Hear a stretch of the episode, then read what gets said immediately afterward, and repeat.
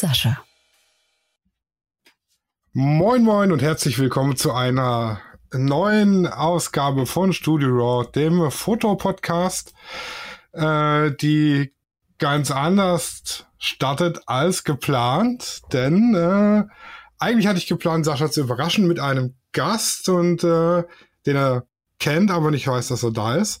Und ich wollte dann praktisch anhand eines von mir beschriebenen Bildes, dass er ihn erkennt. Aber ähm, Sascha kennt mich inzwischen so gut, ja. dass ich gesagt habe, ja, wir haben heute einen Gast, ich verrate hier nicht wer. Und dann sagte er, der ist doch bestimmt aus unserem Guru-Schutz-Team. Und dann konnte ich nicht sagen, nö, weil es war ja richtig. und dann rät er zweimal und dann hat er das, ohne dass, also, hallo Sascha. Hallo. Hallo Moritz. Äh, ja, genau. schönen guten Abend. Hallo, ich freue mich. Ja, dann fällt das äh, die, die lustige Raderunde zu Beginn weg und wir können im Prinzip direkt einstarten, indem äh, du dich mal kurz vorstellst, Moritz. Wer bist du? Was machst du? Was fotografierst du? Wie bist du zur Fotografie gekommen? Ja, also mein Name ist Moritz Pattberg. Äh, ich bin 44 Jahre alt, bin gelernter Malermeister, äh, komme aus Düsseldorf. Ähm, ja, wie bin ich zur Fotografie gekommen? Ganz ähm, komisch eigentlich. Oder ich hatte eine Spiegelreflexkamera mir gekauft, äh, als meine Tochter vor zehn Jahren geboren wurde und ähm, ja, habe da so ein bisschen mal rumgeknipst und äh, habe dann ähm, tatsächlich diese App äh, Instagram kennengelernt und habe gesehen, was man alles so machen kann mit Fotografie. Und ähm, bin so eigentlich äh, dazu gekommen, dass ich mir über äh, äh, Learning by Doing ähm, meine Skills angeeignet habe und ähm, versucht habe, mit der Konkurrenz aus dem Ausland äh, und den großen Städten irgendwie äh, äh, mitzuhalten. Ja, und das hat im Prinzip äh, ganz gut geklappt. Ähm, habe jetzt einen relativ großen Account da. Äh, äh, und ähm, habe auch schon die ein oder anderen ähm, Ausstellungen gehabt, habe äh, äh, relativ äh, viel auch verkauft ähm, und bin im Prinzip Learning by Doing, Hobbyfotograf äh, mit ähm, der äh, mit dem Reiz, es so gut wie möglich hinzubekommen. Ja, ich wollte gerade sagen, du hast Instagram nicht nur kennen, sondern auch zu rocken gelernt mit 21.000 Abonnenten ist schon für ein, ja. Also für ein, ich sage jetzt mal Hobbyfotograf, ohne das jetzt irgendwie negativ zu meinen, ist das schon mhm. mega viel. Ja, ja. Das ist gut, ja kam halt durch äh, die frühere Zeit, da war Instagram noch ein bisschen anders. Äh, da gab es noch äh, Suggested Users. Äh, das waren im Prinzip halt äh, Fotografen oder Accounts, die von ähm, Instagram empfohlen wurden äh, an neue ähm, User, ähm, um halt denen zu folgen. Und da hatte ich irgendwann das Glück, dass äh, mir Instagram da gefolgt ist und äh, mich zu dieser oh. äh, Suggested User ähm, oh, Klasse äh, gemacht hat. Und dadurch äh, ist diese große Zahl von Followern im Prinzip. Ich probiere einfach mal den Hashtag Suggested User. ja, unter meine Bilder. ja, ja, aber wie gesagt, das war früher, das gibt's nicht mehr. Ne? Das mm. äh, haben die, äh, ich würde sagen, vor vier Jahren, fünf Jahren ungefähr haben die das äh, geändert. Äh, das war früher noch eine ganz andere äh, äh, Geschichte. Also da wusste mm. man wirklich, sobald dir Instagram folgt, du bist jetzt an der Reihe, so nach dem Motto. Ich kann mich noch genau an den Abend erinnern. Ich war bei Freunden, äh, das sind so, äh, ja, sind Künstler, die in ihrem Atelier, äh, da waren wir irgendwie zugange, haben ein Bierchen getrunken und auf einmal, ich hatte Instagram aufgemacht und sah, äh, Instagram folgt mir. Wow. Und da war mir klar, so, jetzt geht's bald los. Und ähm, damals hatte ich schon 6.000, 7.000 äh, Follower. Ähm, und dann ist das ähm, wirklich innerhalb von einer Woche von äh, diesen äh, 6.000, 7.000 auf über 20.000 gegangen. Ach krass. Ja, ja, das ging echt ratzfatz. Äh, ja. Da ist man dann also, eine Woche ungefähr, ist man Suggested User und dann entfolgt einem Instagram auch wieder. äh, und äh, die picken sich dann den nächsten aus, so nach Motto. Aber das ist dann natürlich so Geburtstag und Weihnachten zugleich für so einen mhm. Instagrammer. Mhm. Ja, ja, und ähm, ich muss ganz ehrlich sagen, damals, ich war, äh, ich bin auf Instagram Walks äh, in Köln äh, äh aktiv gewesen. Ich kenne hier die Düsseldorfer Instagrammer-Szene, äh, beziehungsweise die, die die Seite betreiben. Also ich bin da schon äh, wirklich relativ dick in den in den Roots verwickelt. Ich bin äh, irgendwie von von der rein äh, von der nee, äh, was war das? Äh, von der Koblenzer Zeitung eingeladen worden, äh, deren Druckerei zu besuchen übers Wochenende mit anderen Instagrammern. Äh, äh also da äh, ist damals auch schon echt einiges passiert. Das war schon, schon spannend. So. Ja, und so bin ich da dran gekommen, mehr oder weniger an die Fotografie. Das ist äh, schon ein nicer Einstieg, vor allem war ein ungewollt wahnsinnig erfolgreicher Einstieg, würde ich mal behaupten. Im Prinzip ja, ja. Ich, ich, vermute mal über die ganzen Instagram-Follower und die, die Bekanntschaft in Social Media bist du auch an die Ausstellungen so dann reingekommen? Mehr oder weniger, genau. Also so ähm, parallel habe ich dann nach ein paar Jahren eine Facebook-Seite äh, kreiert, äh, Homage to Düsseldorf, ähm, weil ich halt viel im Düsseldorfer Raum äh, fotografiert habe und im Prinzip viel Architektur und und und äh, Skyline und so Geschichten gemacht habe. Äh, das wurde dann auch relativ ähm, groß. Da habe ich jetzt knapp 9000 äh, Likes irgendwie. Ich meine, das ist äh, nicht vergleichbar mit, mit Riesenseiten, aber für den Düsseldorfer Raum ist das eigentlich schon so ganz gut. Und ähm, schon so, ganz ordentlich, ja. So kam das dann eigentlich zustande. So, ich kenne äh, ein bisschen hier die Düsseldorfer ähm, Künstlerszene mehr oder weniger und hatte äh, dann halt die Möglichkeiten, die eine oder andere Ausstellung zu machen. Und ähm, das hat mir auch Spaß gemacht. Ist jetzt ein bisschen eingeschlafen, weil irgendwann, ja, weiß nicht, ne, jetzt mittlerweile drei Kinder, äh, hm. macht man es dann irgendwie auch nicht mehr so äh, ambitioniert, wie es man vor ein paar Jahren gemacht hat. Aber für den September ist auch wieder eine Ausstellung äh, angedacht und geplant und da freue ich mich auch schon drauf, weil mit dem habe ich schon mal zusammen was gemacht, äh, der da die Räumlichkeiten zur Verfügung stellt und ähm, ja, da wollen wir nochmal in die Vollen gehen. Irgendwie. Was ist das Thema? Ähm, das werde ich mir noch überlegen. Das äh, wird sicherlich äh, meine Spezialität äh, Langzeitbelichtung sein, ob äh, Tag oder äh, Nacht. Äh, sicherlich auch das Thema ähm, Düsseldorf, aber ich werde auf jeden Fall auch meine neue ähm, Richtung oder mein meine neue Leidenschaft, äh, die analoge Fotografie ähm, in äh, Erwägung ziehen und da eine kleine Ecke machen, weil äh, das ist im Prinzip das, was ich aktuell am meisten mache, wenn ich ehrlich bin. Ähm, ja, analog fotografieren. Äh, alles andere habe ich hier im Umkreis schon äh, drei, viermal durch und ähm, hm. Äh, das ist, ist eine neue Herausforderung, sagen wir mal so. Ja, und damit sind wir dann auch schon ungewollt zum eigentlichen Thema übergeleitet.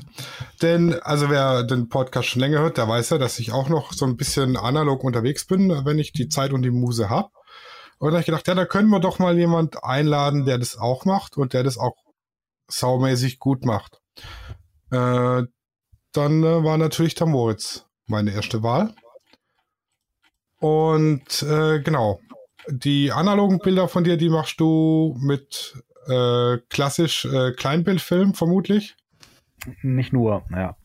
Und entwickelst du selber die Schwarz-Weißen? Genau, Schwarz-Weiß entwickle ich selber. Ähm, also ich muss sagen, ich bin noch gar nicht so lange äh, analog dabei. Ich habe letztes Jahr im September angefangen. Ich hatte schon eine analoge Kamera tatsächlich von Canon äh, die habe ich von meiner äh, damaligen Schwiegermutter äh, geschenkt bekommen und äh, habe die eigentlich nur äh, ja als Accessoire irgendwie im Schrank stehen gehabt. Und äh, ja, ich bin ja aus der Nikon-Fraktion und habe mir dann irgendwann gedacht, ähm, ja, 44. Früher ähm, sehr viel, äh, nicht, dass ich irgendwie Krieg, kriegsverherrlichend bin, aber früher sehr viele Vietnam-Filme geguckt und so. Und die berühmtesten Fotos wurden halt mit der Nikon F äh, geschossen äh, in der Richtung. Und die hat schon einiges durchgemacht. Die hat, glaube ich, schon ganze ähm, Kriegsreporter vor äh, dem Tod bewahrt als ähm, Ersatz einer Schutzweste. mhm. Ja, und da habe ich mir halt gedacht, gedacht, ähm, jetzt muss mal eine Nikon F her.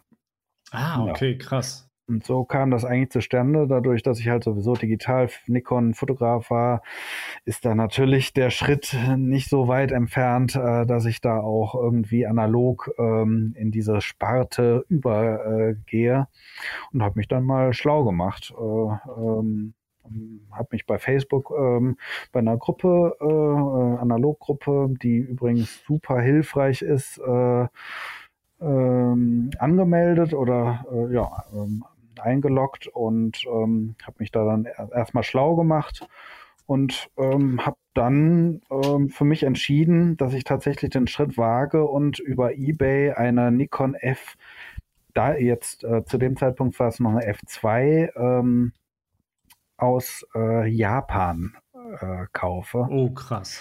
Ja. Das, das wäre nämlich jetzt meine Frage gewesen. Wie kommt man, weil das klingt nach einer sehr alten analogen Kamera, mhm. wie kommt man heutzutage an so eine Kamera? Also braucht man da Beziehung oder?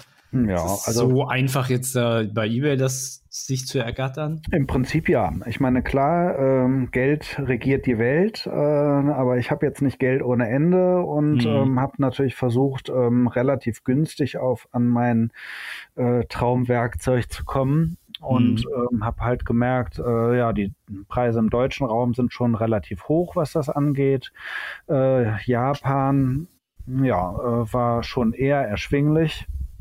Und so habe ich äh, äh, mich da auf die Suche begeben und es einfach mal gewagt, mir da eine Kamera zu bestellen und ähm, bin eigentlich auch nach wie vor zufrieden damit. Also wenn du noch eine brauchst bei, bei eBay, ich habe jetzt gerade mal spaßhalber geguckt, die Nikon F3 äh, aus der Schweiz für 165 äh, Franken. Das ist nee, Euro. Euro, das ist günstig. Also ja. da muss ich ehrlich sagen, da würde ich nochmal genau nachlesen, was da nicht so richtig passt. also so, ich habe jetzt äh, äh, eine für knapp 300, gerade eine F3 nämlich äh, ersteigert ähm, oder äh, gekauft über Kleinanzeigen von einem ganz äh, netten äh, Herrn aus dem bayerischen Raum. Mhm. Ähm, die ist fast wie neu, hat aber einen kleinen Fehler. Äh, äh die ähm, ISO lässt sie nicht oder ist ein bisschen fricklich einzustellen.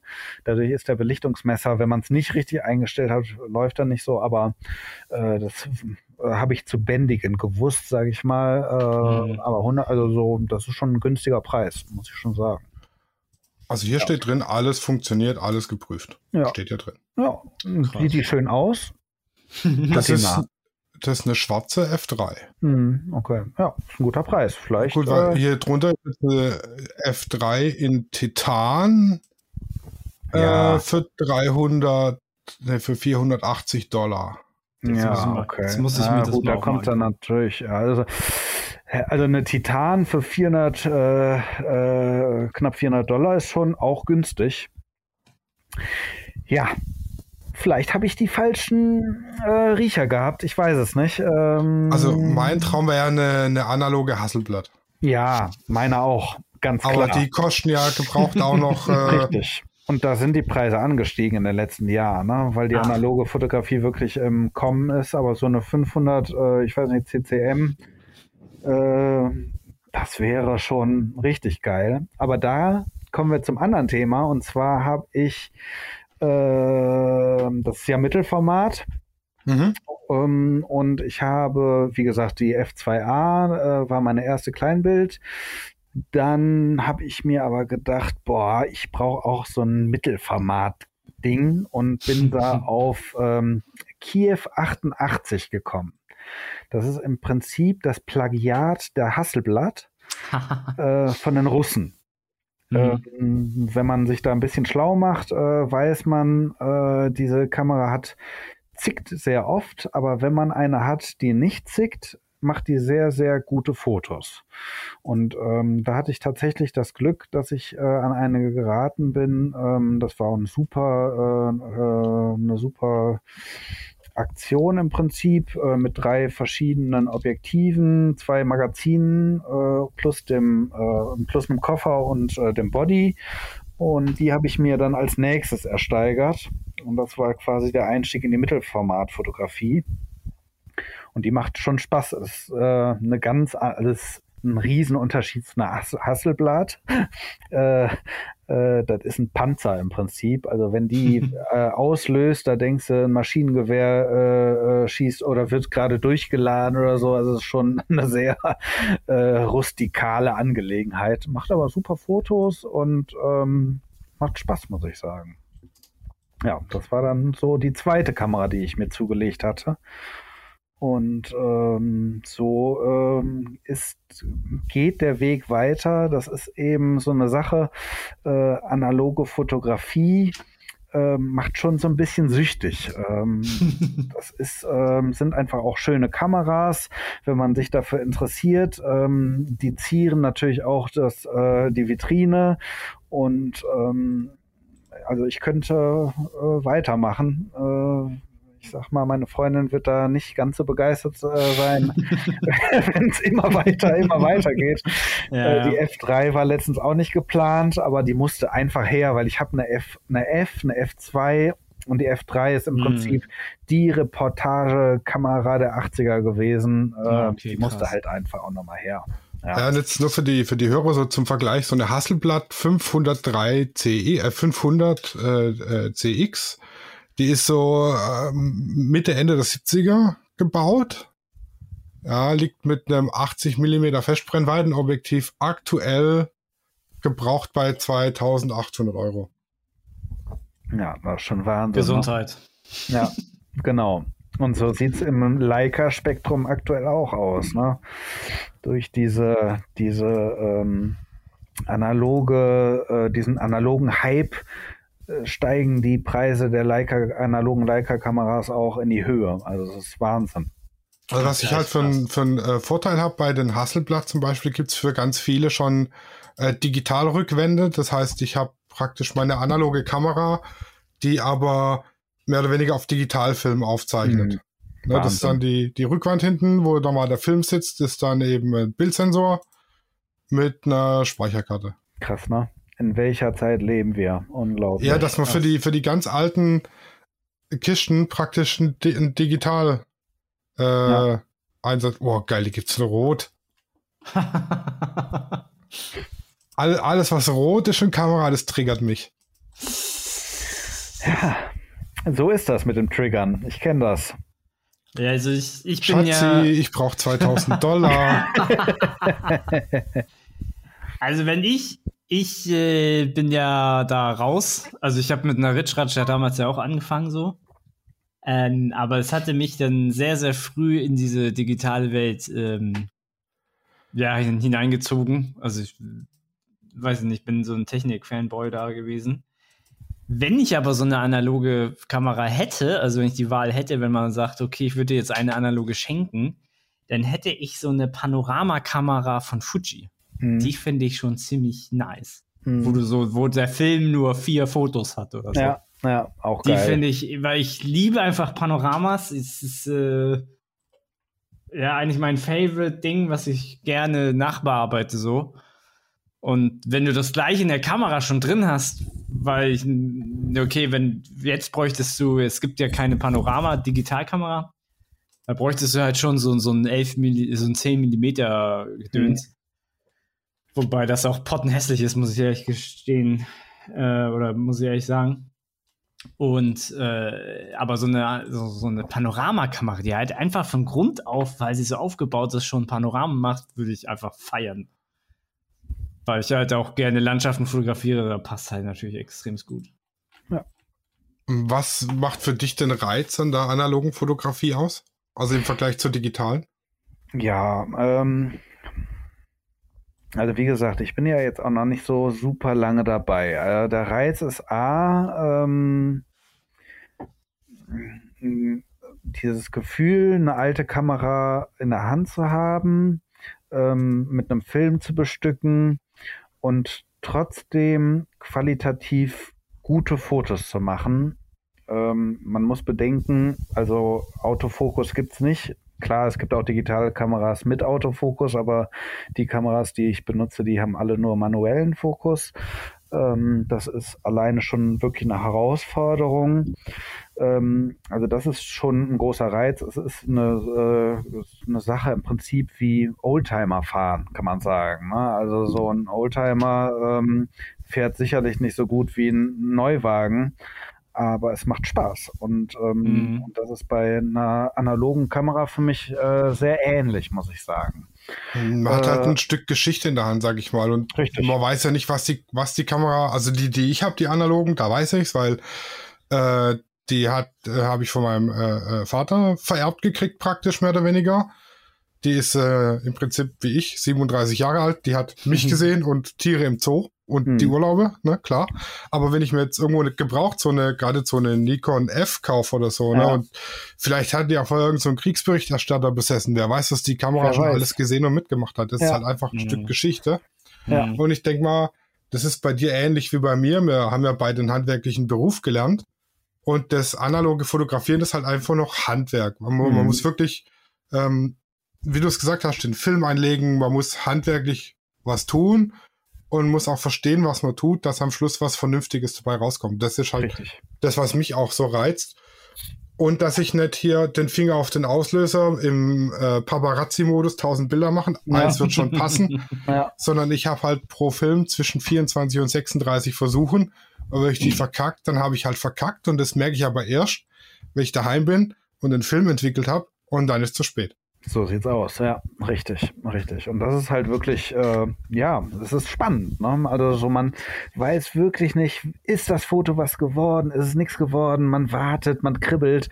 Ähm, wenn, also ich entwickle nur Schwarz-Weiß, aber äh, wenn ich die, während ich die entwickle, äh, äh, den Film, äh, dann überlege ich auch schon beim Entwickeln, klappt das, habe ich alles richtig gemacht, habe ich die Mischung richtig gemacht und und und. Ähm, und dann der Moment, wenn ich diese Wechsel, äh, diese Dose aufmache und äh, den Film rausziehe und gucke, ja, es ist was drauf, es ist was drauf, ich freue mich. Und äh, ja, dann muss der nochmal getrocknet werden, da muss man nochmal eine Stunde warten. Und, und, dann kommt der Moment, wo du feststellst, fuck, ich hatte zu wenig Lösung drin und habe ja. total die Wolken auf dem Film. Richtig, genau. Entweder sowas oder er ist viel zu körnig geworden, was ich tatsächlich das letzte Mal hatte. Ähm, da war ich sehr, äh, ja, war schon ein bisschen traurig, aber ähm, ja. Das, das hängt aber auch viel vom Film ab.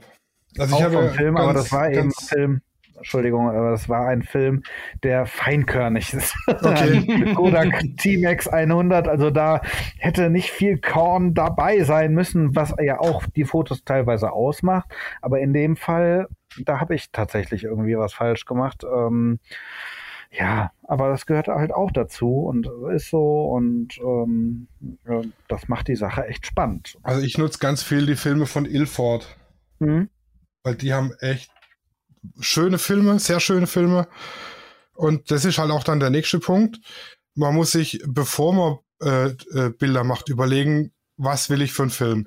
Wenn ich jetzt hier losziehe, mache irgendwo Schwarz-Weiß-Bilder digital, kann ich mir ähm, überlegen, im, im hinterher passt jetzt eine gröbere Körnung oder eine feinere Körnung, brauche ich ein bisschen mehr oder ein bisschen weniger Kontrast, dass das Bild wirkt. Und beim Analogen muss ich mir halt vorher überlegen, okay, was will ich machen, was ist der Plan? Brauche ich da ein grobes Korn, brauche ich ein feines Korn?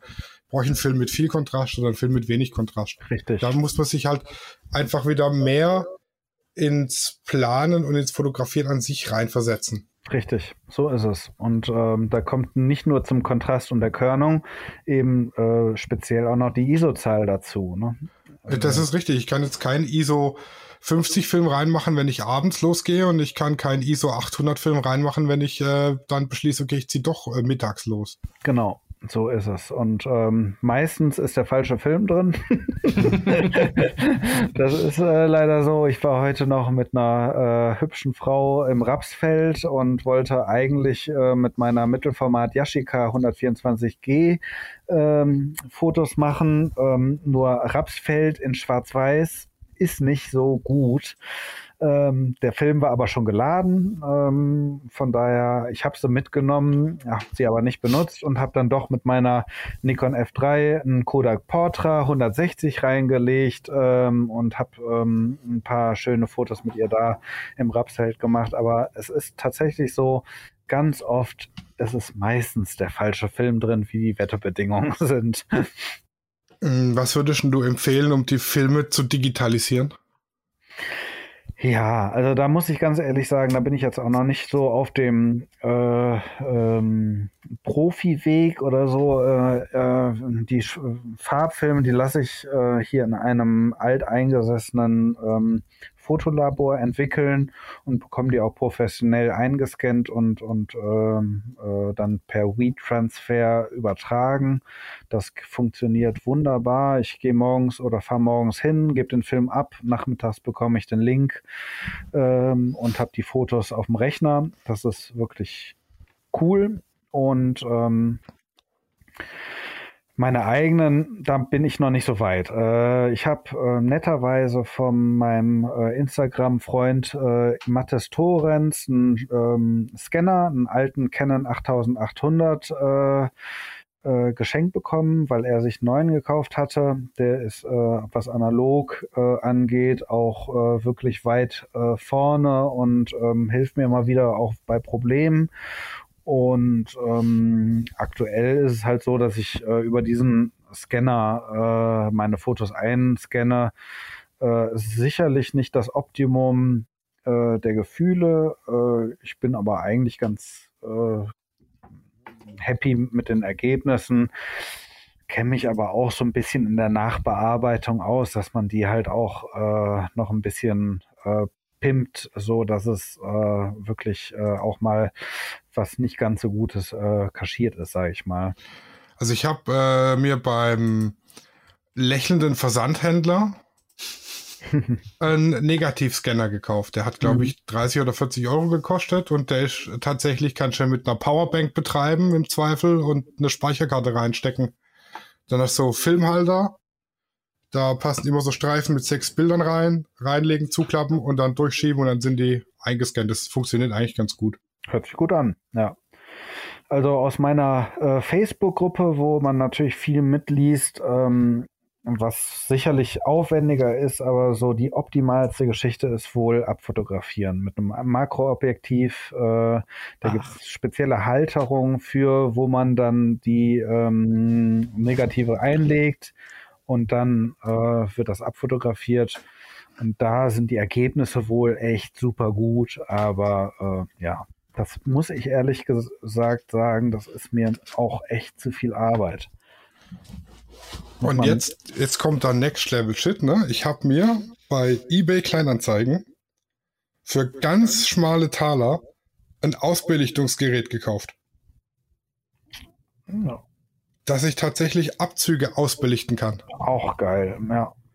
Der schmale Taler war 0 Euro, der wollte das verschenken. geil.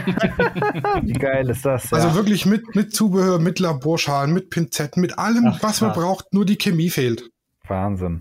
Und das Papier. Und da geht es ja schon los. Ich kann ja, ähm, genauso wie bei den Analogfilmen, da kriege ich welche für 1,50 Euro und ich kriege welche, da kosten Film dann 8 oder 9 Euro.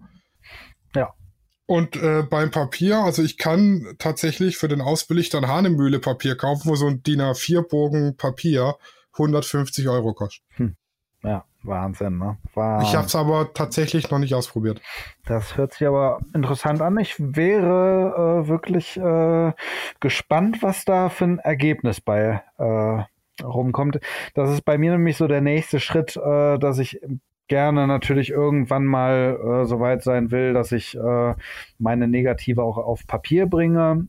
Ähm, das wird sicherlich auch noch kommen, aber momentan ja, sind da noch andere ähm, Geschichten, die mir aktuell noch ein bisschen wichtiger sind.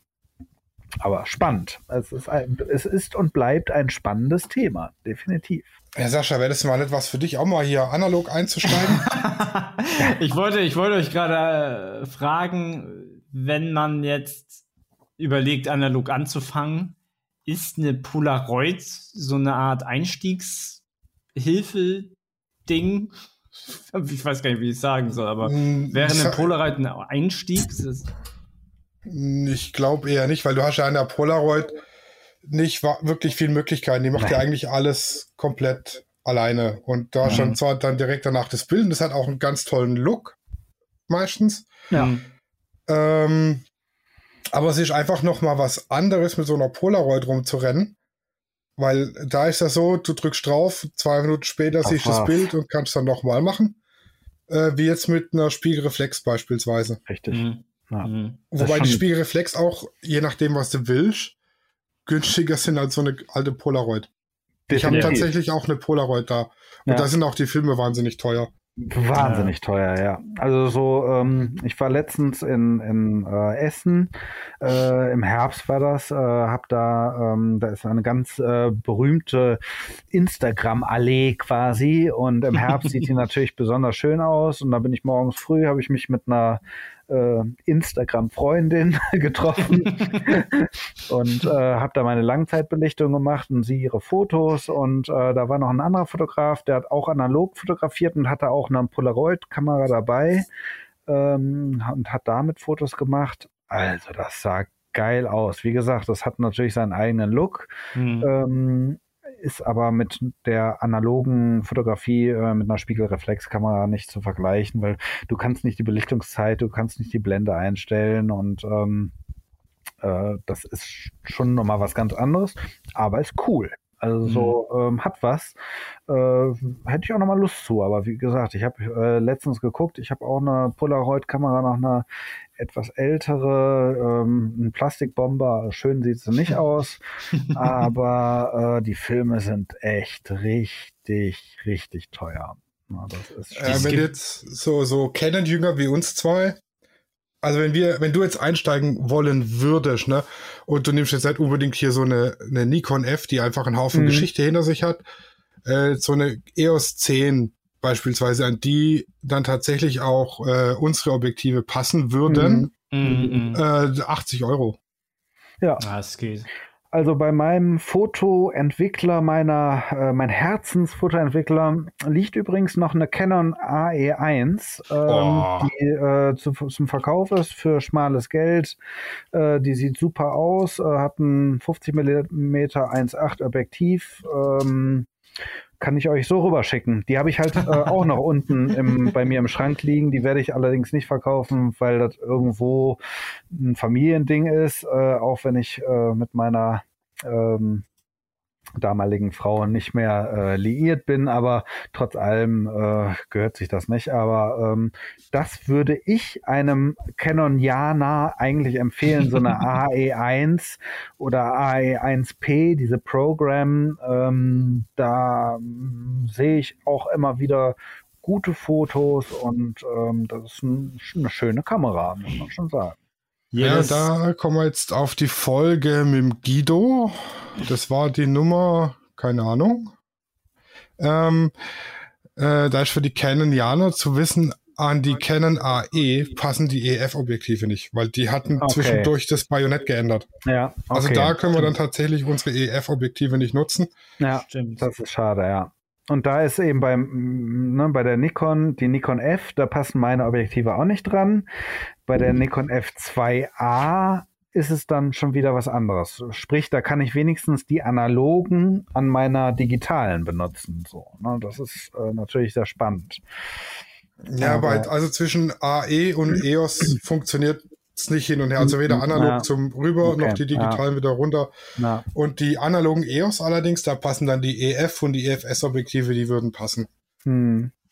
Aber wenn ich jetzt hier gucke, eine AE1-Programm, also auch mit, mit Automatik dann, äh, das hatte die normale AE, hat Nicht kein Automatik, richtig. die ist komplett manuell, mit drei Objektiven äh, 80 Euro, 90 Euro. Genau. Preislich vollkommen okay. Also für, für, wenn man einsteigen will in die analoge Fotografie ist das eigentlich so ein relativ gutes Einsteigerset. Absolut. Ähm, und ich sag mal, je älter und kultiger die Kamera, desto teurer. Aber die haben dann halt auch ihren ganz eigenen Bildlook. Ich habe, also ich persönlich habe das Gefühl, dass die digitalen Kameras sich vom, vom Look, wie das Bild aus der Kamera kommt, kaum unterscheiden. Hm. Das hat man aber bei den analogen, sieht man da teilweise ja. echt krasse Unterschiede. Hm. Das, das liegt aber, also bei den digitalen Kameras ist natürlich das Objektiv auch sehr krass entscheidend. Weil gerade durch die Nachbearbeitung kann da jeder irgendwie sein, sein Look selber so darüber setzen, wie er möchte. Also dann müsste man echt die RAWs miteinander vergleichen. Und dann siehst du wirklich einen Unterschied zwischen Canon, Nikon und Sony, wenn ich die mal jetzt die drei Hauptakteure äh, jetzt nennen soll. Da siehst du wirklich Unterschiede, aber dann, das müsstest du auch schon wissen. Und ja, da gibt es halt super kleine Unterschiede, aber wenn du dann schon wieder ein anderes Objektiv nimmst, dann wird es halt schon schwierig. Ja. Aber ich weiß schon, was du meinst. Ich kann mir gut vorstellen, dass bei so einer analogen halt, mal abgesehen vom Film, schon der Look schon extremst wird. Ja, aber jetzt noch kurz auf die, die Frage, was braucht man zum Einstieg? Ganz klar, Kamera, Objektiv würde ich eine digitale, also Quatsch, digitale, eine, eine Spiegelreflex empfehlen. Ähm, jetzt nicht unbedingt die älteste Kamera. Je älter die Kamera, desto mehr Handwerk muss ich da reinlegen. Ja. Und wenn ich es jetzt einfach mal nur ausprobieren will, dann reicht hier irgendwie so eine EOS 10 oder so. Ja. Äh, vollkommen aus, um einfach mal zu gucken, was kommt da für ein Look raus, kann ich mit dem Analogen überhaupt umgehen. Und wenn man das dann cool findet und Spaß daran hat und was halt noch mehr Spaß macht, ist, wenn man dann die Filme selber entwickelt, was bei Schwarz-Weiß jetzt geht, bei Farbe wird es schwierig. Mhm. Ähm, weil dann, dann hat man einfach so den, den Entstehungsprozess. Das, das kenne ich aus meiner Ausbildung, aus dem äh, Handwerk. Ich fahre heute noch durch Heilbronn und sage zu meiner Frau, guck mal, Schatz, das Haus habe ich gebaut. Guck mal, Schatz, das Haus habe ich gebaut. Guck mal, das Haus habe ich gebaut. Das hat die, die, die Technik drin. Das ist halt, da bin ich stolz auf das, was ich mit meinen mhm. Händen erschaffen habe. Und so ist es bei den analogen Bildern eben auch. Mhm.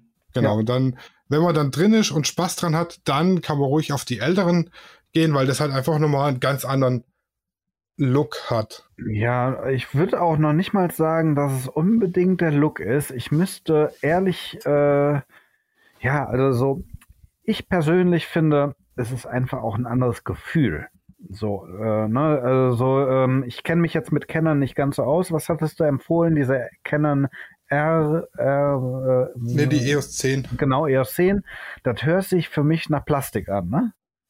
Ja, das ist, genau. das ist halt eine relativ günstige Plastikkamera, genau. sag ich ja, mal. Richtig, genau. Und das, ähm, wie du schon sagtest, das ist echt eine super Idee, äh, äh, da erstmal zu gucken, ist das was für mich, macht mir das überhaupt Spaß? Aber wenn man so eine 50 Jahre alte Canon in der Hand hat oder Nikon mhm. oder Leica oder was weiß ich was, äh, wo wirklich ähm, ein technisches Wunderwerk geschaffen wurde, ähm, weil die eben 50 Jahre später immer noch funktioniert. Da mussten vielleicht höchstens mal die Lichtrichtungen äh, erneuert werden.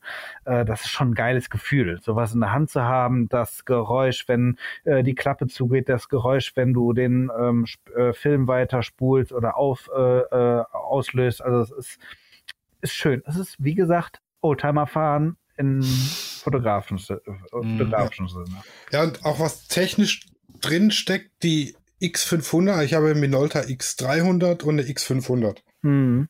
Und die sind ja beide ähnlich alt, äh, so um die 37 Jahre und die X500, die habe ich zerlegt.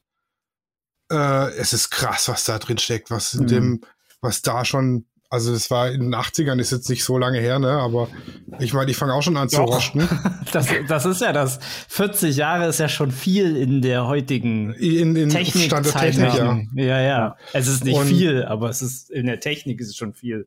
Also an der X500 bleibt der Spiegel äh, oben hängen, der klappt nicht mehr zurück. Hm. Die hat an der hm. Mechanik ein, ein Problem. Und äh, die habe ich jetzt aufgeschraubt und habe die Mechanik mit so ganz feinem Nähmaschinenöl nachgeölt und jetzt läuft die wieder wie eine Eins. Ja, krass. Jetzt ist sie nur unten offen. Ich habe nicht die Mi Minischrauben verloren. Mit ja, das ist. Unten festgeschraubt ist. Ja.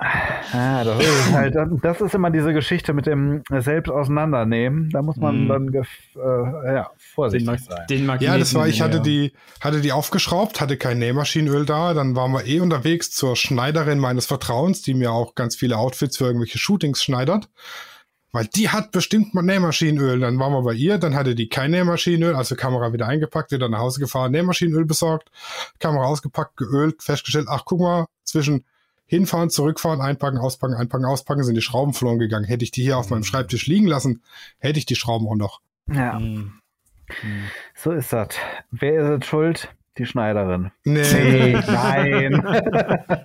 Und die gute Annika doch nicht. Nein, da, äh, ja, aber aber das ist ähm, diese Geschichte, das kommt halt auch noch dazu. Man kann, wenn man Lust und Ambition dazu hat, selber dran rumschrauben. Ne? Also so viel ist auch selbst machbar. Ja, das mhm. ist wie an den Autos. Am, am Oldtimer mhm. kann ich noch schrauben, an so genau. einem. Also ich würde mich jetzt nicht trauen, an meinem Toyota Hybrid nee. da rumzuschrauben. Ja, Mal so ein Wischwasser auffüllen. ja. Ein Akkutausch, nein. Ja, mhm. so sieht's aus. Ja, ja, ja. Das ist, äh, ja, das ist so. Aber das macht, das macht die Sache ja auch wirklich interessant und äh, das macht echt Spaß.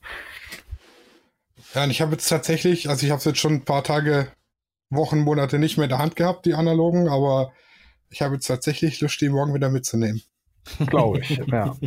Was mich, äh, also mein Steckenpferd digital oder auch meine, ja, wie soll ich sagen, Profession ist ja äh, tagsüber ähm, Langzeitbelichtung mit äh, ND-Filtern.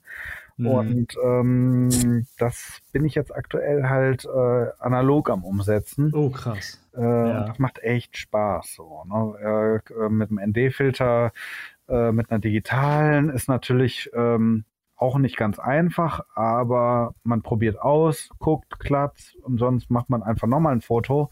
Mhm. Äh, das kann man mit einer analogen eben nicht machen und ähm, ja, da bin ich jetzt äh, dreimal morgens äh, zum Sonnenaufgang unterwegs gewesen. Äh, muss ehrlich sagen, äh, ich habe da auch so diese Next-Level-Geschichte gemacht, äh, indem ich äh, beides mehr oder weniger synchron gemacht habe. Also einmal digital. Analog, ich habe aber nur einen Filter, aber dann äh, ne, fertig gewesen. Okay, jetzt äh, die analoge schnell noch auf Stativ und äh, Filter aufgeschraubt und ähm, jetzt nochmal mit, äh, mit der analogen. Und äh, morgens, äh, wenn die Sonne aufgeht, muss man schon schnell sein, weil wer mhm. den Sonnenaufgang sich schon mal angeguckt hat, äh, der ist schneller vorbei, als man gucken kann, so nach dem mhm. Motto. Äh, und ja, wie gesagt, zweimal unterwegs gewesen. Einmal hat es ähm, vom Licht her eigentlich nicht so geklappt. Äh, das andere Mal warte ich jetzt gerade noch auf den Film. Äh, das war ein ganz spezieller, der heute erst entwickelt wurde. Den werde ich wohl Montag haben. Und ähm, einmal selbst entwickelt, schwarz-weiß und dieses Bild, ich liebe es. Es ist so schön geworden. Ich habe es mir sofort ähm, drucken lassen in DIN A3-Größe knapp. Äh, äh, es hat so einen geilen Bildlook. Ähm, ich werde es auch mal nochmal bei Guru Schatz hochladen, dass ihr mhm. euch das auch mal angucken könnt. Ja, gerne. Äh, du könntest mal auf dein Mister 31 Richtig. analog hochladen. Richtig, da ist es tatsächlich hochgeladen. Äh, es ist Mister. Ach ja, mega geiles Ding. Na, naja, es ist tatsächlich Mr. Unterstrich 31 und dann zweimal an Unterstrich und dann analog, äh, weil das andere irgendwie schiefgegangen war. Ja, und da ist, äh, das ist ein wirklich für mich äh, gelungener Schuss geworden mit dem von welchem, von welchem Tag? Ja, es war. Äh, ich, nee, mal, ich bin auf dem falschen. Schnapp mir mal. Das ist die eine, eine, eine Brücke, so eine Schrägseilbrücke und ein Fernsehturm. Genau muss halt bei Mr. 31 analog Eins, sein. Und zwei, dann ist es drei, vierte Reihe, vierte erstes Reihe. Bild. Genau. Das erste vom 21. April. Äh, genau. Düsseldorf, ja. ja. das sieht mega aus. Ja, das mhm. ist richtig groß. Da ist auch die Körnung vom Film mega, ja. mega passend dazu, finde ich. Ja, ja sehe ich auch so. Das ist ein Traum. Hast du. Alexa, Ruhe. Hast du warst du da direkt am Wasser? Also wie, wie, ich war noch, ich war erst, ich war erst einmal in Düsseldorf. Mhm. Aber ich war jetzt nicht am Wasser oder so. Ja, genau. also es ist im Prinzip, ähm, klar, ich war da überall schon ein paar Mal. Das ist, äh, nennt sich bei uns der Paradiesstrand. Mhm. Das ist so ein Strandabschnitt, kann man sagen, ähm, wo äh, so ein kleiner Rheinarm auch rausgeht mit so Steinen. Äh, äh, und da bin ich schon das eine oder andere Mal gewesen. Ich habe die Kamera im Prinzip auf den Gorilla-Pod gesetzt, das relativ niedrig war und habe dann ausgelöst. Aber da war ich nicht im Wasser. Ich habe tatsächlich, wenn ich morgens losziehe, auch Gummistiefel an, weil ich dann mhm. äh, mit dem Stativ auch ins Wasser reingehe. Aber in dem Fall, weil das glaube ich, ich glaube, das war eine 50 Millimeter Brennweite. Ähm, 35. 35 habe ich da. Ja, okay. Ja, ähm, ich war aber da nicht im Wasser drin, sondern mhm. habe es äh, relativ nah am Wasser einfach aufgestellt. Weißt du, wie lange du diese, wie lange die Aufnahme war? Ja, das waren, ich meine, 65 Sekunden. Mhm. Ja, das Wasser nimmt dann so eine geisterhafte Richtig. Erscheinung. Also ja. es ist super faszinierend. Also ich ja. bin ja auch, äh, mache auch super gerne Langzeitaufnahmen und da war dann relativ wenig Licht, äh, Wind. Also es sieht halt so aus, als war schon ein bisschen Wind, aber jetzt nicht mega mhm. krasser ja, Sturm. Ja, also es ist natürlich so, nee, äh, Sturm war definitiv nicht. Es war ein bisschen mm. Wind, sieht man hinten mm. an den Wolken, die ziehen mm. so ein bisschen. Und ähm, ich denke mal, äh, an zu dem Zeitpunkt ist auch gerade kein Schiff dran vorbeigefahren, sodass äh, es eh schon was natürlich durch die Langzeitbelichtung passiert, es wird relativ glatt gebügelt, aber ähm, yeah. das Wasser ist da schon extrem ruhig. Mm. Ja, und der Clou ist eben, ne, Vordergrund äh, macht Bild gesund, äh, dass man, wenn man so eine Skyline oder sowas äh, fotografiert, dass man dann auch ein, ein, bisschen noch einen Hingucker hat und das macht ähm, diese Langzeitbelichtung natürlich mit diesem nebeligen Effekt immer äh, ziemlich interessant. Ich Automatikmodus oder manuell eingestellt alles? Nein, ich äh, fotografiere überhaupt gar nicht äh, automatisch. nee, alles, alles äh, manuell. Und dann klassisch gemessen mit dem Belichtungsmesser? Genau, genau. Ne, also so, ich habe äh, aber klassisch in dem Sinne nicht. Äh, ich ähm, be äh, mein Belichtungsmesser ist tatsächlich eine App. Ne, da machst du ein Foto, ähm, äh, gibst dann ein, was für einen Film du äh, eingelegt hast und der sagt dir dann, äh, wenn du Blende 5, 6 hast, sage ich mal, sagt er dir, okay, das wären, also ich sag mal, 125. Und ähm, wenn ich es digital mache, mache ich es ein bisschen nach Gefühl, aber äh, bei analog habe ich dann tatsächlich noch von meinem Lee-Filter eine App, äh, da gibst du ein ein 25. und dann sagt er dir, äh, 60 Sekunden musst du belichten. Ja, geil.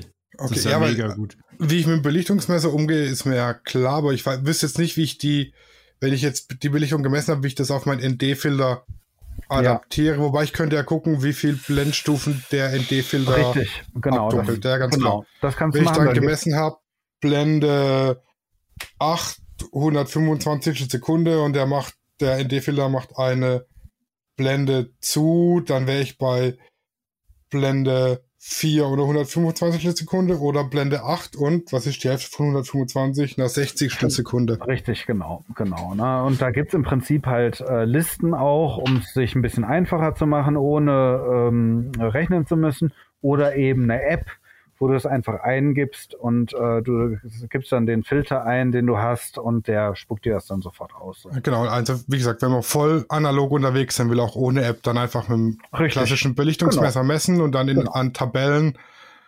ablesen. So ist es. Und oder rechnen. Genau. Genau. Und was, was ich eine smarte Lösung von dir finde, dass du das einmal mit der digitalen machst und dann einfach die Einstellung von der digitalen adaptierst und überträgst auf die analoge. Das ist ja natürlich äh, der Königsweg, um es so hinzukriegen, dass die Bilder auf jeden Fall ja, richtig, funktionieren. Richtig, mehr oder weniger schon. Äh, da kommt natürlich so mal, also so ähm, analog würde ich immer ein bisschen länger belichten als digital. Mhm. Äh, da macht man nichts falsch und ähm, dann kommt, äh, da habe ich allerdings Gott sei Dank aktuell noch nicht so viel äh, Erfahrung mitgemacht. Äh, Gibt es noch diesen, ähm, äh, ich kann es gar nicht genau sagen, ich glaube Schwarzschild-Effekt oder so. Der, der ein oder andere Film, wenn du den lange belichtest, äh, da kann auch extrem was schief gehen. Hm. Habe ich aber bisher noch nicht äh, äh, die Erfahrung mitmachen müssen, Gott sei Dank. Äh, von daher will ich da jetzt auch gar keinen in die Irre treiben oder, oder äh, so. Ähm, ähm, ja, man muss es einfach mal. Es ist natürlich alles viel ausprobieren, selbst Erfahrung sammeln. Ähm, ja. Aber es entstehen halt tatsächlich einfach Unikate, sowohl handwerklich als auch vom Ergebnis Richtig, her. Richtig, genau, genau, definitiv. Deshalb, mein lieber Sascha, besorgt dir eine analoge Kamera. In tausend Jahren nicht. dafür, bin ich, dafür bin ich zu sehr minimalistisch veranlagt. Es gibt halt einfach äh, nochmal ein ganz anderes Gefühl für die Fotografie, sag ich mal. Ja, das, das kann ich mir gut vorstellen. Also ich kann mir, wie gesagt, also so eine, so eine Polaroid, Polaroid, das kann ich mir nochmal gut vorstellen, so als Spielerei wirklich. Äh, so auch mit Leuten arbeiten, die vielleicht nicht so äh, Bock haben auf Fotografie, aber trotzdem irgendwie damit rumspielen wollen, weil das viele ja schon irgendwie so eine Affinität tatsächlich haben. Ja, oder halt diese, diese Panoramakamera. Da habe ich aber jetzt nicht geguckt, wie teuer die ist. ja, wobei du ja aber die Filme tatsächlich auch einfach zum Entwickeln einschicken kannst. Es gibt ja Online-Dienstleister, wo du Filme hinschicken kannst und kriegst dann zurück. Genau, das wäre nämlich mein größtes Problem. Ich würde mir halt niemals so eine Ausrüstung holen. Das, also ich hätte den Raum schon so, aber ich möchte gar nicht den Raum haben. Also die, also ich sag mal, um den Film zu entwickeln, vom, vom belichteten Film zum fertigen äh, entwickelten Film, brauchst du gar keinen Raum. Du hast so eine, eine Dose, sag ich mal, Durchmesser, was sind das? Moritz, 15 Zent ja, 10, 15 Zentimeter. Ja, genau. Und auch nochmal 10 Zentimeter hoch. Da wird ja. der Film aufgespult. Das muss wirklich im Stockdunkeln stattfinden. Äh, ja, also auch nicht mit Rotlicht. Das, das, das äh, Rotlicht, was man kennt aus den Filmen und so weiter, das, das ist dann, wenn man vom, wenn man Abzüge macht, wenn man aus dem ausbelichteten und entwickelten Film einen Abzug macht. Da geht ah, Rotlicht, okay.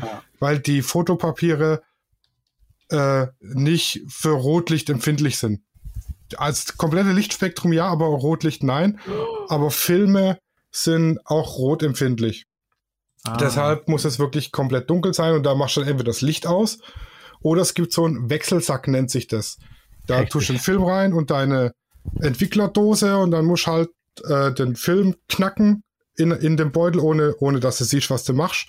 Mhm. Und den Film aufspulen. Ähm, in die Dose rein und sobald die Dose zu ist, kannst du rausholen und kannst dann deine Entwicklerlösung reinkippen. Genau. Und so von da an kannst du alles bei Licht machen. Ähm, bei den Einsteigersets zum Filme entwickeln, das sind Leerfilme dabei. Mit denen kann man praktisch bei Licht das Aufspulen üben das habe ich mal so einen halben Tag lang immer wieder während dem Fernsehen gucken, Film aufgespult, Film abgespult, Film aufgespult, ah, Film so, abgespult. Ja. Und da, da konnte ich auch hingucken, was ich mache und auf was ich achten muss und habe so ein Gefühl dafür gekriegt. Und seitdem gehe ich jetzt einfach ins Badezimmer, weil das bei uns der, der dunkelste Raum ist. Der hat kein Fenster, der hat kein nix.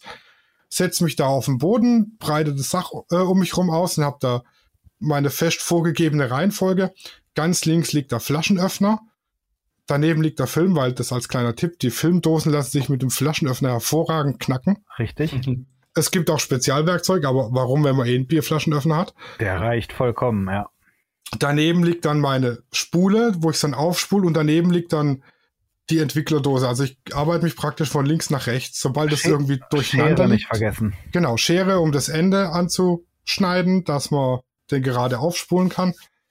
Wenn man sich da sein seine vorgegebene Werkzeugreihenfolge, sag ich mal, hinlegt, kann man tatsächlich blind arbeiten, weil auch eine, es reicht schon eine leuchtende, ein leuchtendes Ziffernblatt von einer Uhr, um irgendwelche Artefakte auf dem Film drauf zu kriegen, je nachdem, wie lichtempfindlich der ist. Hm, genau. Wenn ich jetzt so ein ISO 800 Film da habe und schaffe da zehn Minuten rum, um den aufzuspulen, weil ich halt noch nicht so geübt bin und die ganze Zeit leuchtet da mein Ziffernblatt, ähm, versaue ich mir halt das ein oder andere Bild eventuell. Ja.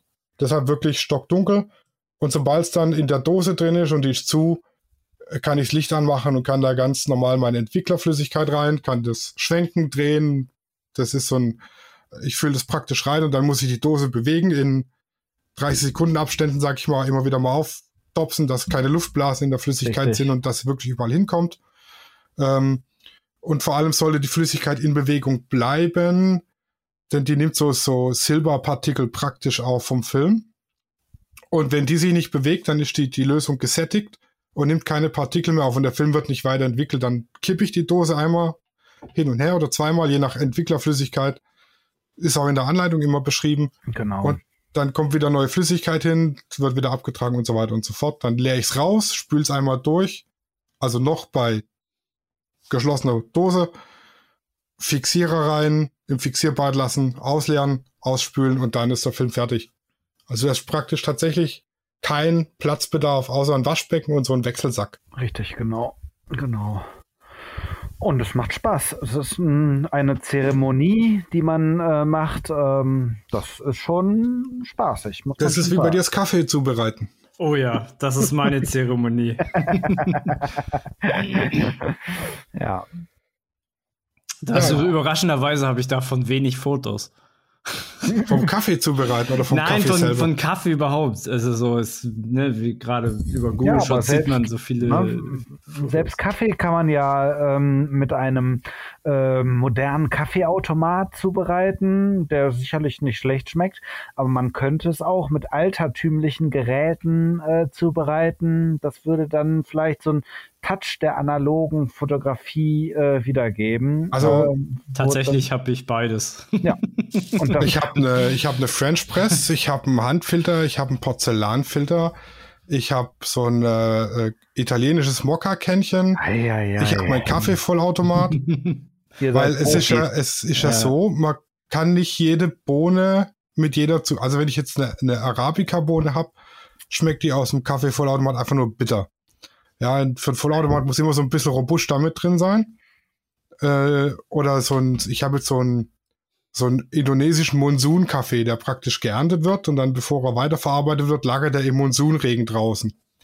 Den kann ich in Vollautomat reinschmeißen.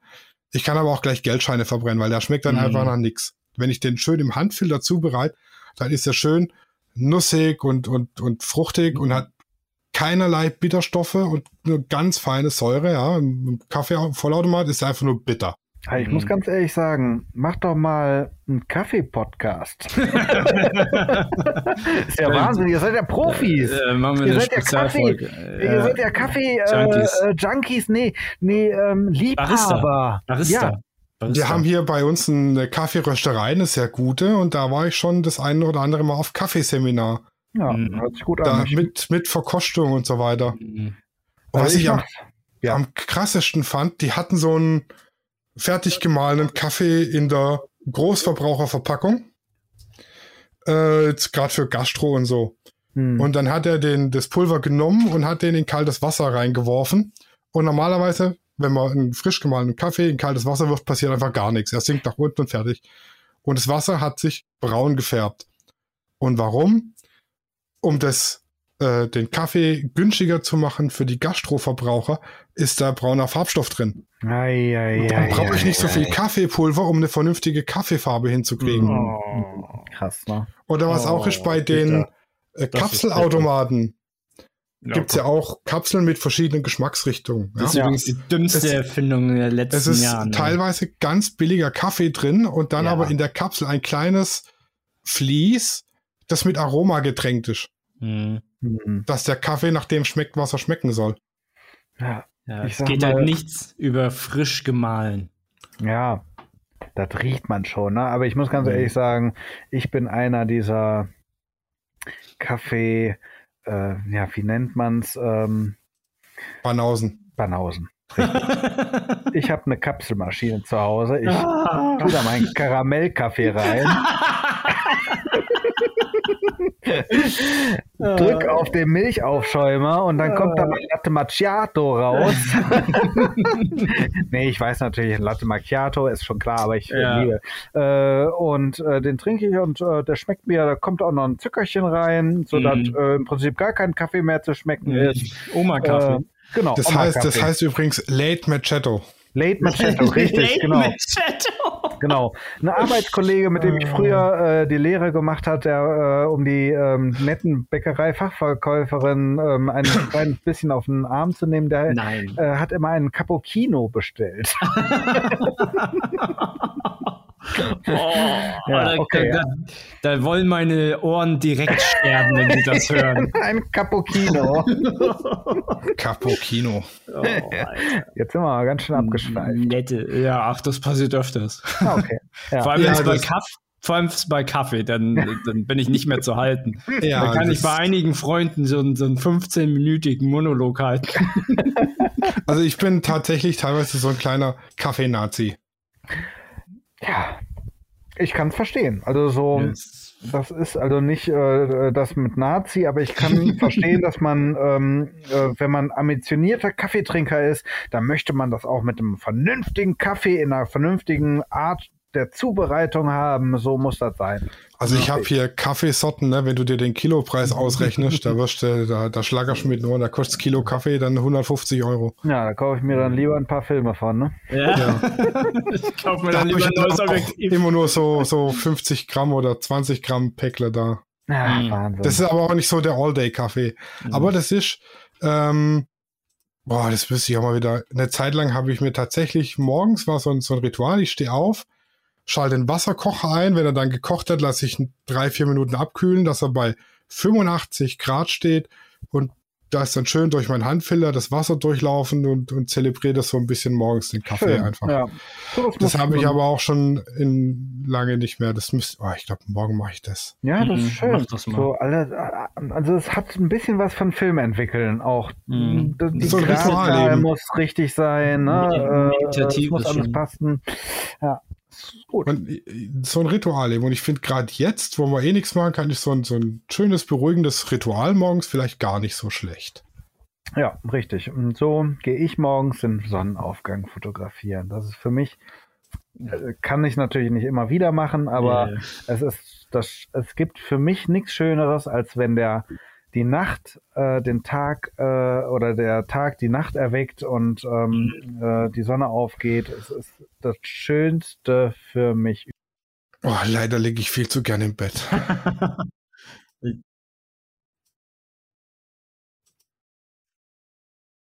Ich höre Kinder. Ja, da ist er wieder. Da ist ja, er wieder. da bin ich wieder. ja, da warst du auf einmal weg. Da war ich weg und zwar kann ich euch genau erklären, äh, woran es lag. Mein Akku war leer vom Laptop. Oh, okay. Jetzt, äh, ich habe euch dann nochmal ganz kurz gehört, aber äh, jetzt habe ich nochmal aktualisiert und jetzt äh, bin ich hier bei Freundin und Kind und ähm, äh, sollte hier mal ein bisschen Geschrei sein, wisst ihr Bescheid. Ja, ja, kein Problem. hallo Freundin, hallo Kind, schöne Grüße. Hallo, hallo, Freundin, hallo Kind, sagen sie. Schöne Grüße. ja, schade. Ähm, ich war gerade, glaube ich, so ein bisschen am Schwärmen äh, vom Sonnenaufgang und so und dann ja. merkte ich so, ich genau. glaube, ich habe ins Schwarze gesprochen. Fang einfach von vorne an. Ja, ich weiß gar nicht, wo ich aufgehört habe. Äh, also wir waren bei dem Punkt, dass ich gesagt hatte, dass ich viel zu gerne im Bett lege, um morgens ja. aufzustehen und Sonnenuntergänge zu fotografieren. Richtig, und äh, daraufhin habe ich dann quasi geantwortet, für mich gibt es nichts Schöneres, als morgens nach draußen zu gehen. Der, die Nacht äh, wird vom Tag äh, erweckt quasi und ähm, äh, ja, es ist einfach so ein schönes Gefühl, wenn es äh, dunkel ist und langsam kommt die Sonne hinterm Horizont hervor, da könnte ich mhm. schwärmen. Ich, ich liebe es. Es Mhm. Äh, es gibt nichts Schöneres für mich, wirklich.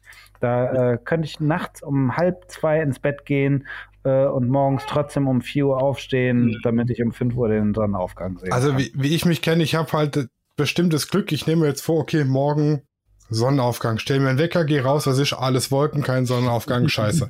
ja, da gehört natürlich Planung dazu. Da ne? habe ich schon ja. wieder Frust. Ja, kann ich verstehen. Ja, das, aber dafür, aber auf meine halt Wetter-App kann ich ja auch nicht vertrauen.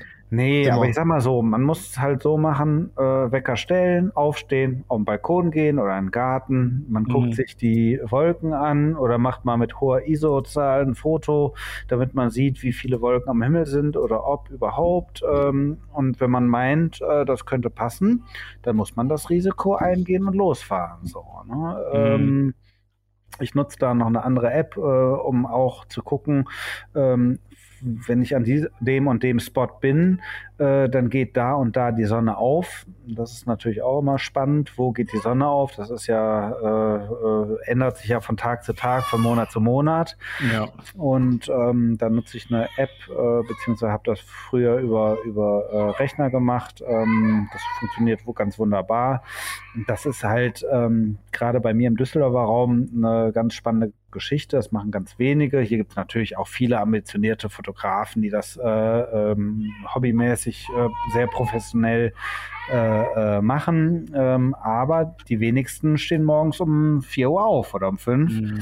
Und das Geile ist, äh, du hast natürlich ganz andere Perspektiven als andere. Ne? Ähm, wenn ich äh, morgens rausgehe, da geht über dem Rhein, hinter dem Rheinturm oder hinter der Altstadt geht die Sonne auf. Das hat äh, sonst noch keiner gesehen, so nach dem Motto. Das ist natürlich schön. Ja, ich bin halt hier auf dem Land, ne, von Bergen eingekesselt. Wenn ich jetzt irgendwo hin will, dass ich einen Sonnenaufgang so fotografiere, dass wirklich ein beeindruckende, also ich könnte jetzt hier nicht eine, eine Brücke mit Sonnenaufgang drüber im Hintergrund schaffen. Mhm. Ich könnte höchstens ein eingekesseltes Tal, wo hinter irgendeinem Berg so ein klein bisschen die Sonne vorscheint, ja. Wenn ich irgendwas anderes will, muss ich erstmal eine Stunde fahren. Du könntest aber auch auf dem Berg drauf. Ja. Oder? Aber ich meine, das ist natürlich viel Arbeit, klar, aber. Ja, ähm, das Problem ist, auf dem Berg oben stehen Bäume. Da ist dann, das ist komplett ja. Wald. Also die Berge sind komplett mm. zugewaldet. Ich habe jetzt nicht irgendwo. Okay, ja. ja also nicht so wie, wie die Zugspitze, dass oben halt ein Kreuz steht klar. und nichts, ne? Also, ja, richtig, ja, ja, gut, ja. Ja, ja ist vielleicht bei dir eine andere äh, Sache. Das kann natürlich sein. Also, ich, da, da also wo wir jetzt einen kleinen Wald haben, da haben wir Bäume. ich habe gar keine Berge. Du kommst aus Hamburg, richtig, Sascha? Äh, ich komme eigentlich ursprünglich aus äh, Stuttgart, ah. aber ich äh, lebe jetzt schon furchtbar lange hier oben. Mhm. Ähm, nee, ich bin da, also ich fotografiere sehr gerne den Sonnenuntergang, weil dann kann ich nämlich ausschlafen. Mhm. Äh, nee, ich habe ich hab einige Reisen, ich habe jetzt einige Reisen jetzt schon in äh, Schottland unternommen und da wurde ich halt mit den schönsten Sonnenuntergängen ähm, ja belohnt. Man? Ja, belohnt. Ähm, also ich, wenn ich heute, wenn ich mir andere Reisen mir angucke und denke mir so die erste Reise, wo ich wirklich aktiv, wirklich nur mit der Kamera so unterwegs war und nicht einfach nur Urlaub, sondern ich wollte wirklich auch was fotografieren, hm. äh, dann denke ich mir, der erste, also dieser erste Urlaub, da hatte ich verdammt viel Glück. So, was, was Sonnenuntergänge hm. anging. Und ich habe war, ich habe zwar so geplant, ja, an dem Tag fahre ich dahin und dann fahre ich dahin und dann bin ich nach zehn Tagen wieder am Flughafen so. Ähm, da habe ich gar nicht so geguckt, ja, in welche Richtung gucke ich, wo ist der Sonnenuntergang und wie ist das Wetter. Mhm. Äh, da bin ich fast ins Blaue so reingefahren, mhm. aber hatte halt unfassbares Glück. Also ich habe immer noch ein paar Lieblingsaufnahmen von diesem Urlaub, weil da die, die Gegebenheiten einfach so krass waren. So. Mhm. Ja, ja geil, ne? also die, die Bilder, die du aus Schottland und Sascha auf deinem Insta, die sind schon, die sind echt Mindblowing. Die kommen witzigerweise gar nicht so gut an auf Guru-Shots zum Teil. Mhm. Ja, aber das, ist, das ist auch eine andere verrückt. Sache. Das ist eine andere Sache, wirklich. Also diese, diese, diese Unterschiede von, ich meine, ich bin auch auf verschiedenen Plattformen, da kommt auf Flickr das eine an, das geht durch die Decke, ist sofort auf Explore und ähm, auf Guru-Shots kommt vielleicht auch an, auf Instagram dann gar nicht und äh, also das, da könnte man fast eine neue Podcast-Folge drüber machen. ähm, ja, äh, da brauchen wir jetzt, glaube ich, fast gar nicht mit. Es ist äh, faszinierend. Es ist wirklich faszinierend. Ja. Manchmal habe ich auch das Gefühl, es hat was ähm, mit der ähm, Stellung des Mondes zu tun oder so, äh, wie ein Foto ankommt. Ich verstehe es nicht. Mhm. Wirklich. Es ist ja. wirklich chaotisches System. Ja, aber das wäre tatsächlich mal eine interessante Folge, ob das Sinn macht, weit gestreut auf allen Fotoportalen, die es gibt, hier Flickr, 500 Pics und was es alles gibt, vertreten zu sein oder ob das einfach Zeit ist, die man benötigt, die man eigentlich besser verwenden könnte. Mhm, ja, könnte man, man könnte rausgehen und Fotos machen. Richtig, könnte man machen, ja, definitiv. Äh, also ich äh, habe da schon einiges äh, angetestet. Äh, es gibt wenig, wo ich bleibe. Äh, Instagram ist meine, ja, wie soll ich sagen, meine Heimat. Da bin ich geboren, äh, was die Fotografie angeht. Ich dachte Düsseldorf. Ja, nee, da bin ich noch nicht mal geboren. Ich komme aus, äh, ursprünglich bin ich in Aachen geboren. Ah. bin dann tatsächlich nach Hamburg gezogen, als ich ganz, ganz klein war und dann nochmal übergesettelt zur anderen. Da könnten wir auch nochmal eine Podcast-Folge machen. Welche Stadt hat dir am meisten gefallen? Richtig, ja, nee. Danach bin ich tatsächlich nach Tokio mhm. und von Tokio, äh, ja, ja, ja, ja, da, ja, ja, ja, ja, aber da war ich auch klein, also Kindergarten. Mhm. Ähm, äh, aber da, das brauchen wir, glaube ich, gar nicht jetzt äh, groß äh, anzukratzen. Aber diese, ja, wie gesagt, wir, uns wurde noch empfohlen letztens Viewbug und Photocrowd oder was. Ja, bei Viewbug bin ich jetzt tatsächlich in einigen Challenges drin und ich bin mal gespannt, ähm, wie es läuft. Bei Photocrowd haben wir beide, glaube ich, ganz gut abgeschlossen letztens, ne? Echt, da habe ich gar nicht mehr reingeguckt. Ja, siehst du, da bist du nämlich äh, Platz zwei geworden. Was? Ja, Krass. Oder drei. Und Krass. ich bin Platz 6 geworden. Winners und, announced, new joiners. Und, ich, und ich bin und ich bin. Oh, geil, zweiter Platz. Ja, siehst du? ja, und ich bin nämlich bei der Landscape bin ich äh, zweiter oder dritter geworden. Äh, ja. Krass. Ja, da bin ich mal gespannt, weil bei Viewbug, da habe ich Saskia auch drin. Wer ist denn Saskia? Die ach auf so, dem Bild. Ach so, okay. ja. Ähm, und in der Challenge, wo die drin ist, da kann ich äh, eine Linse gewinnen. Ja, geil. Na, da gönne ich dir, also das gönne ich dir. Äh, Wünsche dir viel Glück, dass das klappt. Also bei, bei Viewbug, ne, das ist äh, für alle, die das noch nicht kennen, das ist auch so eine, eine äh, Plattform mit Foto-Challenges und, und so Wettbewerben, die tatsächlich zum Großteil Jury bewertet sind und äh, ganz wenig ähm, Teilnehmer bewertet. Aber eben dafür hier in, in das wäre das Richtige für dich, eine äh, Sunrise Challenge, ne? Hm. Kannst du DJI Osmo gewinnen. Ah, oh, cool, ja. ja. Die I man dann im See versenken kann. Richtig. Richtig, ja. Oder ja. hier bei Spring Fashion, das wäre dann jetzt mehr so meins. Oh, da muss ich Bilder machen. Eine 50 mm Linse. Äh, welche? Ja, das wollte ich ja sagen, unser eins verkauft sie dann wahrscheinlich wieder, also so, aber ja. Ja, aber ich meine. Ach, guck mal hier, das, das Nifty 50. 1.8? Ja. Ja, okay. EF 50 mm 1.8 von Canon, das ist also eh nichts für dich. Ich würde sie dir abkaufen für 90 Euro. Ja, mehr ist die Scherbe wahrscheinlich auch nicht mehr wert. Nee, nee. ja, ich meine. Holger 120 Medium Format Camera. Holger ist doch eine Analogkamera. Ja, kannst du da gewinnen hier bei der Challenge Patterns and Repetition. Ist ja cool. Das hört sich doch interessant an. Also eine Holger, da habe ich auch äh, viel Positives drüber gelesen. Ein Aluminiumstativ.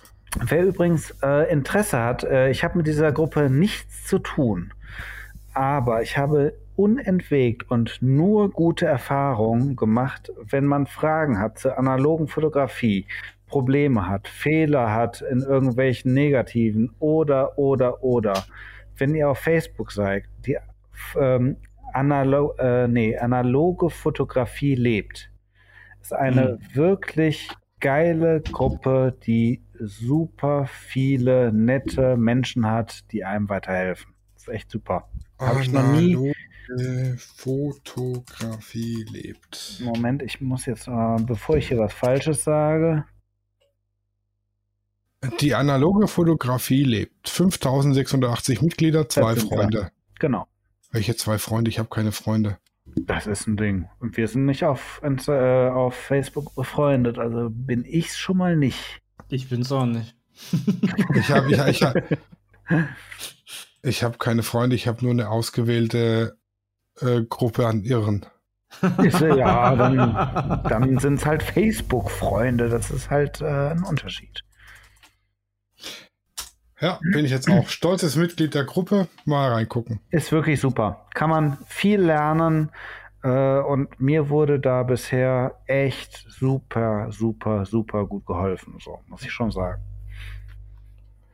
Ja, ja, und wenn ihr nicht unbedingt in die Gruppe wollt, aber Fragen zur analogen Fotografie habt, dann fragt ihr einfach mich oder den Moritz.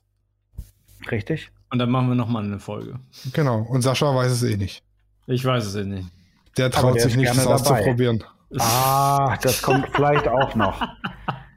Der Bildlook in Schottland, wenn man da um Berg steht und die Sonne geht unter, mit einer Canon AE1 ist unfassbar gut. Ja, ich wäre erstmal froh, wenn ich wieder dahin dürfte.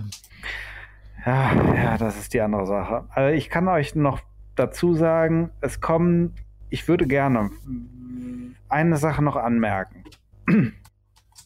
Wir hatten eben schon angesprochen, Filme. Ilford ist sicherlich super für Schwarz-Weiß. ich will gar keine große Werbung machen eigentlich, aber ich meine, die Bandbreite ist nicht mega groß bei der analogen Fotografie. Es gibt da noch Kodak, es gibt Fumapan, es gibt ähm, Fuji. Fuji, es gibt ganz, äh, äh, mm, ja, wie soll ich sagen, vielleicht an zwei Händen kann man es abzählen. Hm. Aber Bildlooks, wenn ihr Lust auf hohe ISO-Zahlen habt und äh, coole cinematische Effekte in dunklen Garagen oder was weiß ich. Cinestill-Film, super cool. Mhm. Oder ein Kodak Portra 800 gibt auch einen sehr, sehr interessanten Bildlook. So ein bisschen grünlich mit einem roten Schimmer um die Farben rum. Ist halt sehr, ähm, sehr wie so äh, Kinofilmmäßig so. Ne? Äh, ja, wie gesagt, Ilford für äh, da gibt es natürlich eine riesen Bandbreite, äh, Schwarz-Weiß-Filme, aber auch Kodak macht eine schöne Bandbreite an, an Schwarz-Weiß-Filmen. Aber das ist eben auch so eine Sache, da gibt es andere Marken, die äh, so, so experimentelle Sachen machen, äh Double Film, so mit so ähm, rötlichen Effekten drin im Film.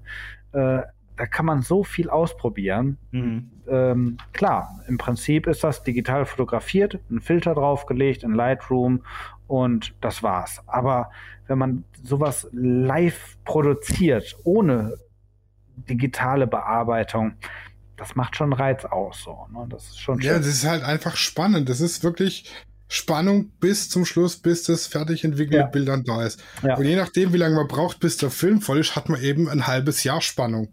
Richtig, das kommt auch noch dazu. Genau. Ja, genau. Krass. Und man kann auch noch den ähm, Kühlschrank ähm, der Freundin oder Frau in Beanspruch nehmen, äh, in Anspruch nehmen, weil diese Filme wollen ja auch gekühlt werden. Ich habe heute Ach. erst. Nein. äh, ja, natürlich. Ja, wenn die zu warm werden, dann. Genau. Also wenn du einen Bildlook haben willst, den noch keiner gehabt hat, dann nimm so einen Ilford Schwarz-Weiß-Film und lass den mal eine Woche im Auto liegen, wenn es in der Sonne parkt. ja, so Filme haben ja auch Ablaufdatum. Ne? Und wenn mhm. du einen äh, abgelaufenen Film die ganze Zeit kühl gelagert hast, dann ändern sich die Bildlooks und du kriegst trotzdem noch was raus. Und äh, mhm. diese Bildlooks können cool aussehen. Ne? Und dadurch ist natürlich jetzt aktuell äh, bei uns die Hälfte des Kühlschranks mit Filmen. Äh, nee, die Hälfte nicht, aber so ein Fach mit Filmen ist schon belagert. So. Mhm. Ja, krass. Ah ja, so ist das. Ich könnte ja. euch so viel erzählen darüber. Aber es hat, äh, also war schon echt eine spaßige äh, äh, Runde mit euch, muss ich sagen. Viel ja, ist es, Talk. Ist es eigentlich immer. Glaube ich. Glaube ich.